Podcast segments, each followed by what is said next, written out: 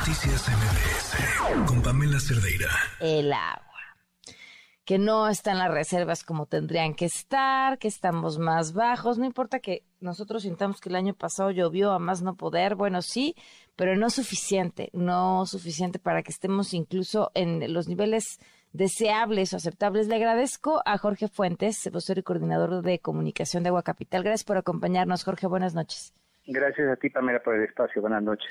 Bueno, pues las presas están por debajo de lo que deberían de estar. Eh, depende de cada presa, pero estamos hablando en promedio de qué porcentaje menos a lo esperado para estas fechas. Estamos hablando de un 22% respecto al año pasado y recordar que venimos de una fuerte sequía que inició en el 2021, es decir, este es el tercer año que tenemos las afectaciones de esta sequía la más fuerte que ha tenido el país en los últimos años. De ahí que justamente aunque el año pasado tuvimos intensas lluvias, el problema es que no está lloviendo donde debe de llover. Esto es mm. eh, parte de los efectos del cambio climático, que a veces nos suena muy complejo, muy lejano, pero en realidad ha cambiado el patrón de lluvias y ahora donde tendríamos que esperar estas lluvias, que es en toda esta zona de las fuentes externas de la Ciudad de México, no está lloviendo o no está lloviendo lo suficiente y tenemos las presas un 22% por debajo respecto al año anterior, más o menos estamos poco arriba del 50% de las presas.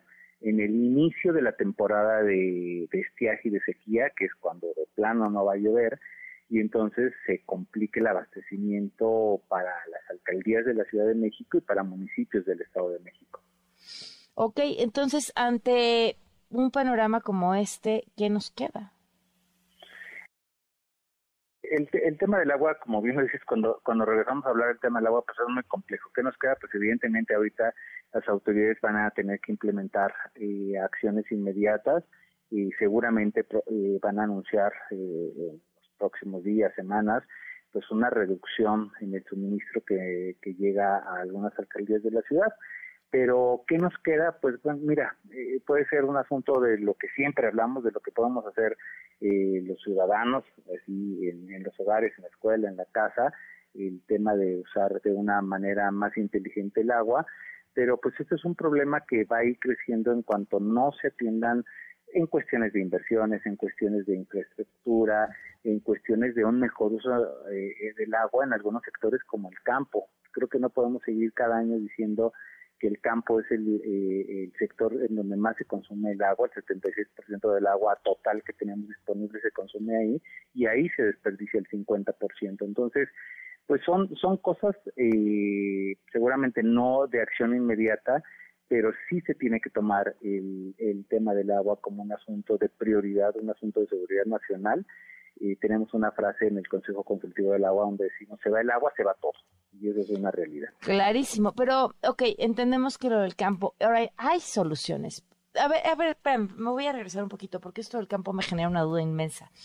Entiendo que el campo es donde se va la, bueno, el campo y luego las fugas, donde se va la mayor cantidad del agua. Pero, pero decir se va es correcto porque finalmente el agua que se utiliza en el campo, pues supongo es agua que termina reintegrándose a su ciclo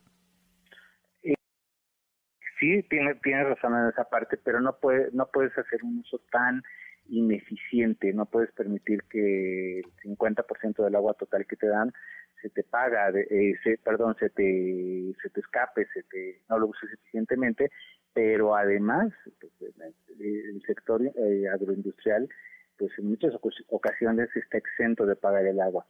Y, y tienes razón, o sea, ¿qué, qué más eh, pensamos? Por ejemplo, en en el caso de la Ciudad de México, y aquí nos abastecemos el 60% del agua que, consumimos todos los días, pues viene de nuestro propio acuífero. En este caso, para la Ciudad de México, pues las autoridades tendrían que ver cómo protegemos este suelo, que es el que permite la recarga del agua. Estoy hablando de este cinturón verde al sur de la ciudad y el poniente que, que rodea prácticamente la parte urbana. Pues está todo el tiempo tentado de urbanización.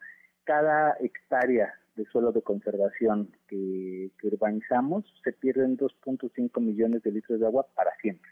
Entonces ahí tenemos una tarea que podrían hacer las autoridades en el caso de la Ciudad de México y pues lamentablemente dependemos también de una fuente como es el sistema Cutzamala que la traemos de otro estado y que también tiene estos problemas eh, de deforestación. En los últimos 13 años eh, hay cálculos de que se han perdido 9.000 hectáreas de bosques en, en, esa zona. Y cuando hablamos de bosques y de suelo de conservación, simplemente tenemos que imaginarnos que son las esponjas que absorben el agua que nos va a, a garantizar que contemos con ella en cada ciclo. Además de eso, ¿qué otras medidas podrían tomarse?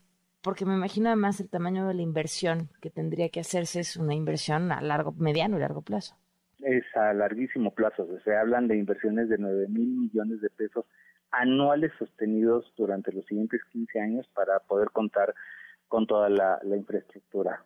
¿Estamos hablando del país o de la Ciudad de México? En, en el país entero. Ah, Entonces, estamos hablando de, de cifras este, pues, pues muy grandes. ¿Qué más podemos hacer? Pues voltear la cara a, una cosa que ya se aplica en el mundo y que tiene un nombre muy bonito que se llama soluciones basadas en la naturaleza, que es imitar a la naturaleza en procesos de infiltración, en una cosa que ya se aplica como política pública en la Ciudad de México y que ha funcionado mucho, que es la captación de agua de lluvia. Y la captación de agua de lluvia te puede dar agua para las zonas que no cuentan con el recurso diario, te puede dar agua hasta para seis meses para una familia de cuatro o cinco integrantes, o en el caso de Agua Capital que ha implementado proyectos en escuelas, puedes abastecerse con el agua de lluvia a, a, escuelas de hasta 250 alumnos de manera permanente por, por varios meses. Entonces tenemos que empezar a hacer estas soluciones que no son tan costosas, que sí son fáciles de aplicar, aplicar convertirlas en política pública y es una manera en la que podemos ir ganando tiempo justo en lo que en lo que se cuenta con estos recursos para estas inversiones que sí son a largo plazo y millonarias. Sí, sin duda. Pues te agradezco muchísimo que nos hayas acompañado y sigamos hablando de esto porque finalmente será el problema de este año y los que nos sigan si no hacemos nada. Gracias a ti, Pamela. Buenas noches. Gracias, buenas noches. Noticias